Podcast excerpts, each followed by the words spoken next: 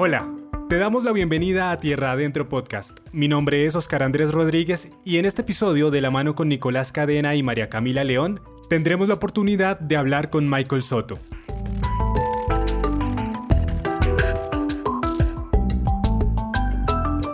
María Camila, Nico, ustedes son los encargados de presentar a nuestro invitado el día de hoy. ¿Quién es Michael Soto y por qué estamos en contacto con él?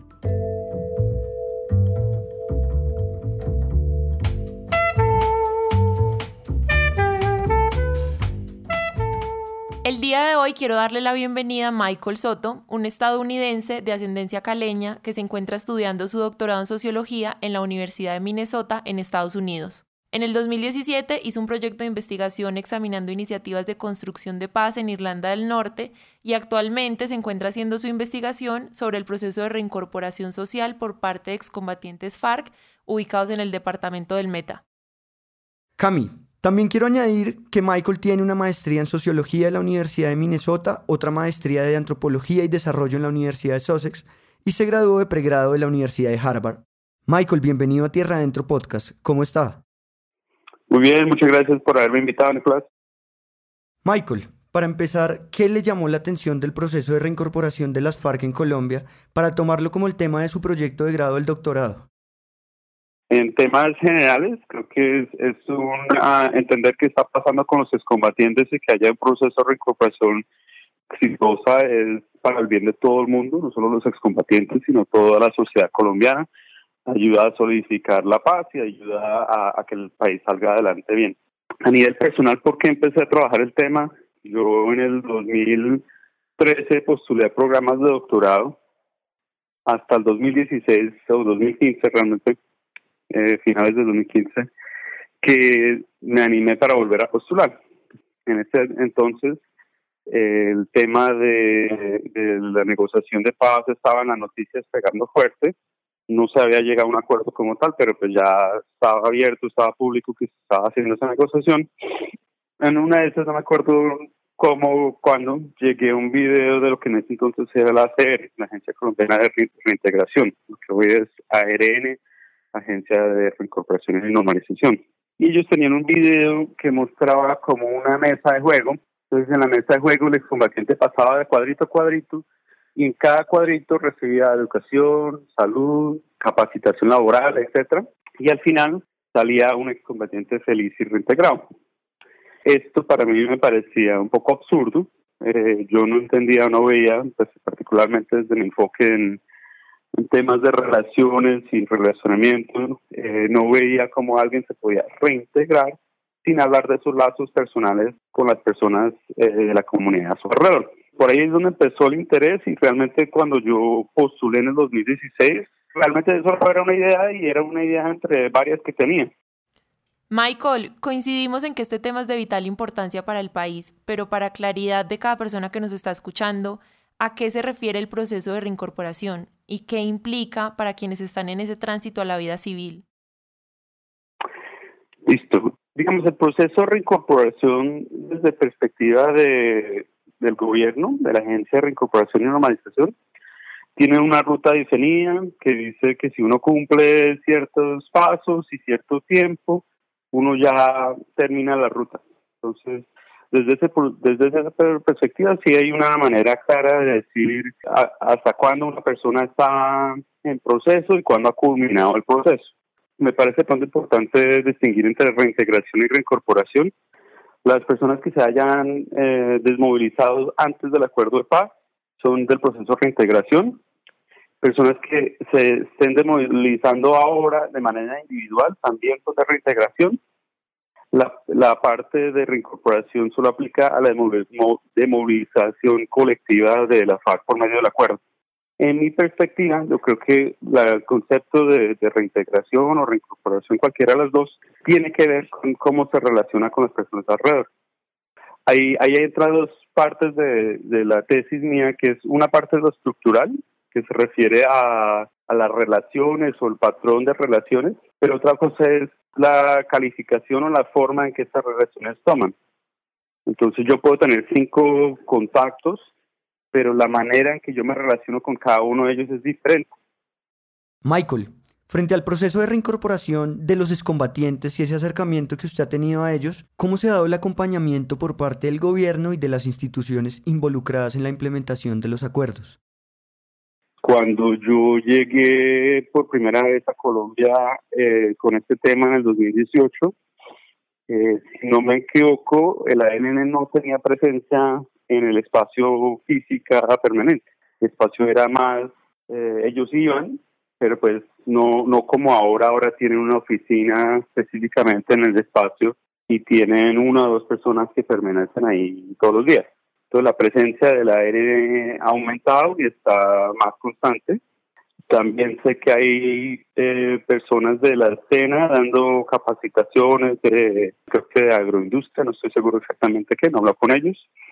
También hay iniciativas de, de la UNAM, de la Universidad Nacional a Distancia, que tiene un programa que se llama Educación, perdón, Arrando la Educación, creo que se llama, en la cual instructores, creo que principalmente de Bogotá, eh, van a los diferentes espacios alrededor del país por un periodo de, creo que son dos o tres meses, para, para dictar clases desde, desde primaria hasta, hasta secundaria para que los, los excombatientes puedan graduarse de, secundaria. Eh, también creo que he escuchado, sé que está Impulsa, que apoya proyectos de emprendimiento y creo que también hay otras ONGs y, ese tipo de cosas.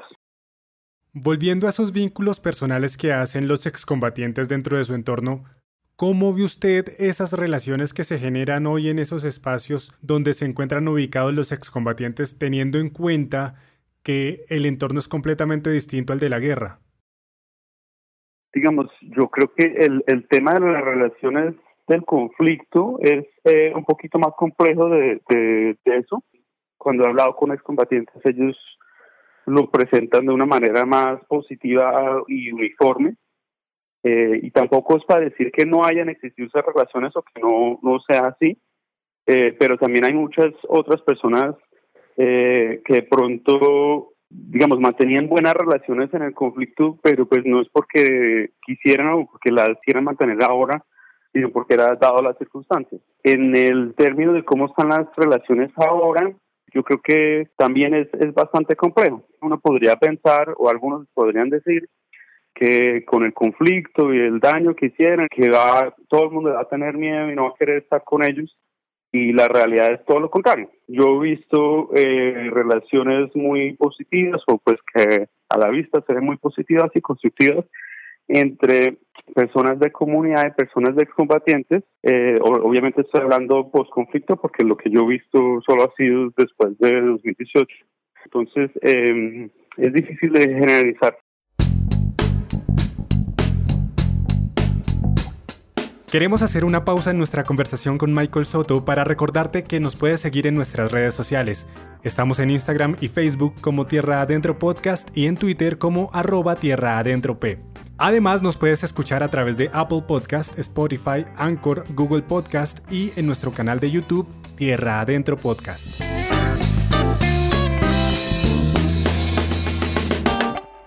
Michael, usted menciona que dentro de los espacios ha habido mejores relaciones de las que podría llegar a imaginar la gente. ¿Esto ha permitido que los proyectos productivos se desarrollen de mejor manera?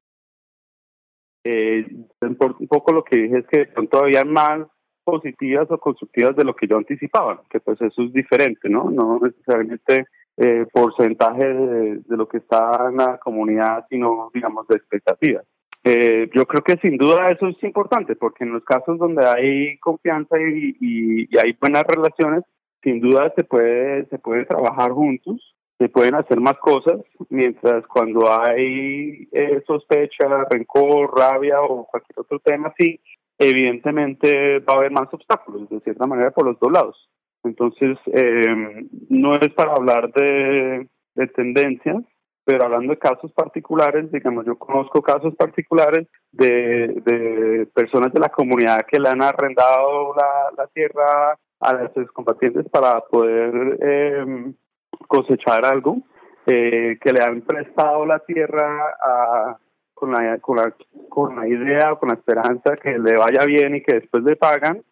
Eh, hay trabajos en conjunto, hay eh, relaciones amorosas, digamos, de personas que no tenían contacto previamente y, y después, eh, después de, llegar ahí al espacio se conocen y deciden a, casarse y a vivir juntos. Entonces hay, hay una gran variedad de, relaciones o, posibilidades, mucho más allá de simplemente un, un distanciamiento cauteloso. Con relación a lo anterior, ¿Cuál es su opinión frente a los proyectos productivos que tienen los excombatientes y cómo se ha dado esa implementación?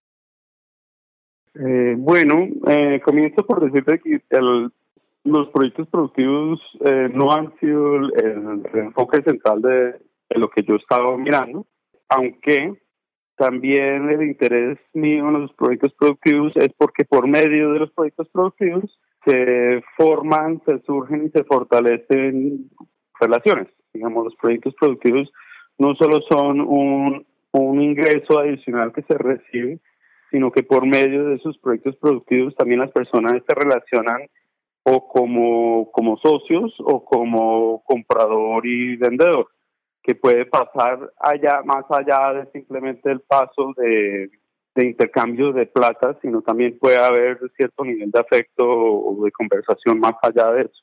Yo creo que eh, una de las tendencias que, he visto, que he escuchado de los proyectos productivos, eh, es una cosa triste en la cual los descombatientes han puesto a trabajar a, sembrar algo, han cosechado algo y, después eso se pudre porque no hay forma de comercializar, no, no han no han pensado, no le han dado la, el apoyo para pensar en el proceso de comercialización de sus productos y pues los espacios están en, lugares bastante apartados, entonces tienen los mismos problemas que tienen los, las personas de la comunidad alrededor de tratar de cosechar. Pero el excombatiente llega con toda su ilusión, con toda su idea de que si trabajo duro eh, voy a tener este resultado y voy a poder venderlo.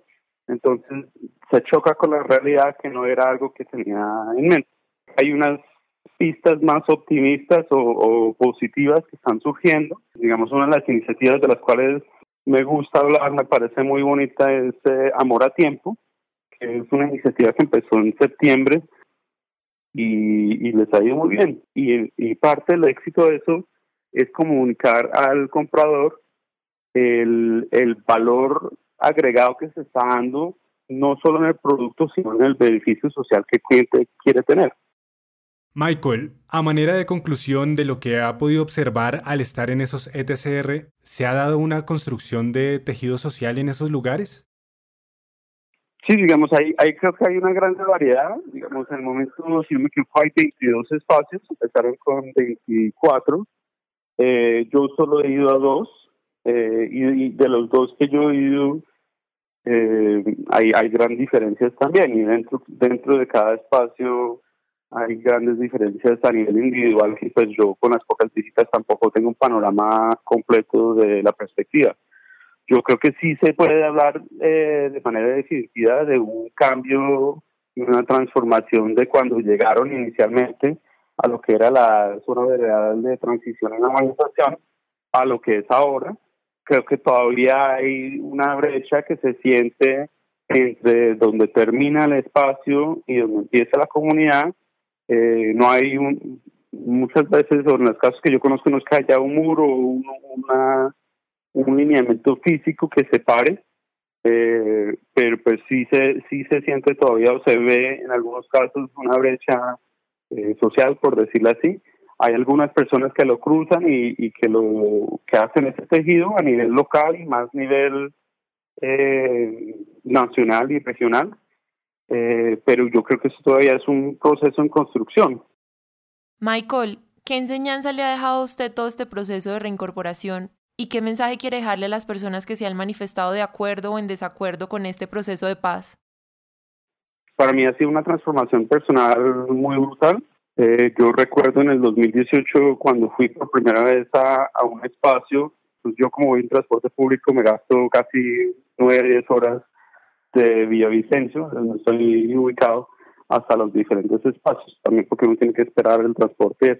Entonces yo ande, anduve por esta odisea un poquito, llegué por primera vez a un espacio y yo recuerdo que tan pronto me fui a bajar del vehículo, me dio miedo. yo dije, mierda, ¿qué estoy haciendo? Digamos, si lo pensé bien, yo a qué me metí, con qué me voy a enfrentar, y empecé a, dudar un poquito de, la decisión que había tomado. Pues evidentemente ya estando allá a todas esas instancias que te de escribir, no, no es como que uno se puede devolver ahí mismo, pues tampoco lo iba a hacer, pero me tocó seguir adelante. Y yo creo que una de esas cosas que, que, aprendí o que cambió es ese miedo. Digamos, yo ya no tengo miedo de hablar con ellos. No, no es el, el imaginario que yo tenía o la, la visión o imagen que yo tenía de ellos no es la misma que tengo ahora. Eh, y, y creo que hay, hay mucho, mucho que aprender y mucho por conocer por ambos lados. Creo que es valioso buscar maneras y buscar caminos para que los dos lados se conozcan y, hablen directamente.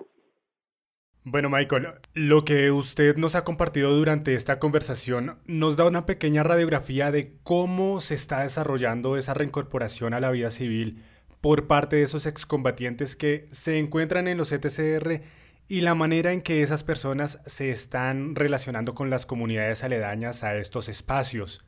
Y creo que es de suma importancia este aspecto porque nos permite darle otra mirada a este proceso y reflexionar sobre su importancia. Michael, muchas gracias por acompañarnos en este episodio. Perfecto, con un gusto. Muchas gracias por la invitación. Despedimos este episodio nuevamente agradeciendo la participación de Michael Soto y resaltando la importancia de su investigación con respecto a la manera en que se están construyendo esos lazos sociales dentro de los ETCR y las comunidades aledañas. Recuerda que el próximo miércoles tendremos un nuevo episodio, así que no te lo pierdas.